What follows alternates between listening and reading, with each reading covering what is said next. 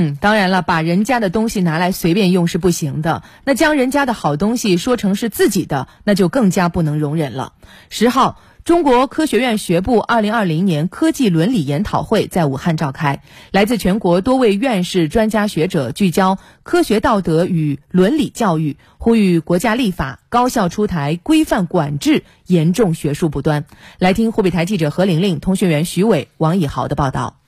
学术诚信建设是我们目前建设世界一流大学最重要一个环节。凝聚态物理学家、中国科学院院士朱邦芬一开口，就对当下世界一流大学建设表达出深深的忧虑。他认为，要减少对各类一流的评估和奖励，弱化各种帽子与物质待遇之间的强关联，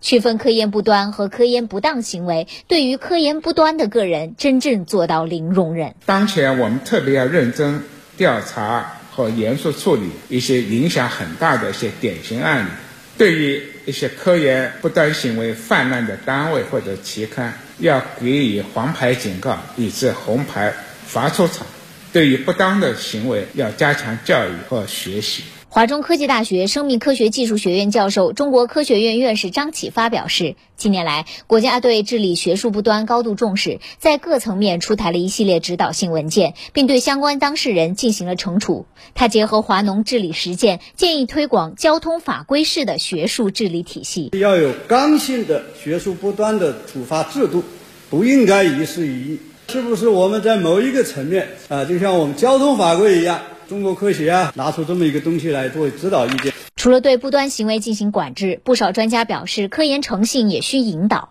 同济大学教授、中国科学院院士裴刚表示，目前各大高校均有通识教育课程，建议将学术诚信相关规范纳入其中进行普及教育，引导学生走好科研的第一步。搞一个大学的一个道德和伦理教育一个小课本，哪怕有一个学分的小课本，在大学里头教育等推广科研道德与伦理的这个教育纳入到大学的通识教育。据了解，科技伦理研讨会是由中国科学院学部科学道德建设委员会主办的一项重要年度学术活动，从二零一一年起每年举办，今年是十周年。